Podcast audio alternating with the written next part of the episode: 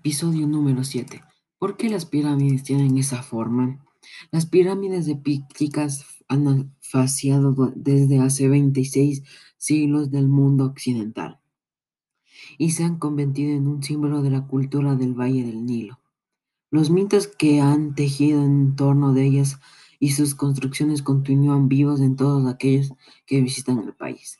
Los elementos que computan el complejo piramidal en su función de simbolismo ritual llevado a cabo por los sacerdotes, la infraestructura económica que necesitaba para su sostenimiento de la tecnología aplicaba para la construcción o el personal encargado de ella.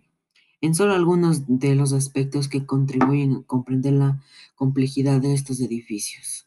Uno de los edificios que sorpresa la mera arquitectura para poder, el de manifiesto de la riqueza cultural de una nación entre los momentos más tempranos de su historia. Gracias.